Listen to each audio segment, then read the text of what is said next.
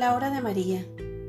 En esta hora te llamo a imitar las virtudes de los sagrados corazones de Jesús y de María. En esta hora te llamo a imitar estas virtudes.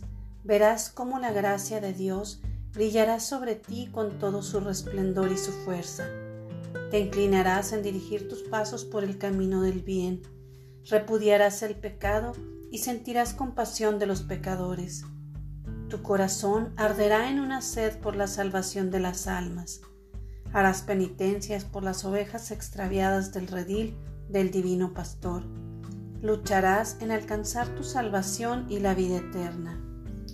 En esta hora, apóstol de mi amor, te llamo a interiorizar en mis consejos para que vivas una verdadera vida mariana, para que tus obras sean del total agrado de Dios para que Jesús desate sobre ti una lluvia de bendiciones.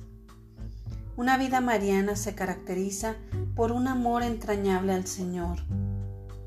Una vida mariana se caracteriza por seguir el Evangelio, que es considerado como camino de salvación. Una vida mariana se caracteriza por el amor a la Iglesia, por la fidelidad al magisterio y a la tradición, por la obediencia al Papa y a los obispos, una vida mariana debe compaginar perfectamente con las enseñanzas de Jesús. Aprende a rechazar de plano al mundo, al demonio y a la carne. En esta hora, déjame delinear el camino que debes recorrer. Pierde todo miedo, vence obstáculos y proponte llegar al destino final, la patria celestial.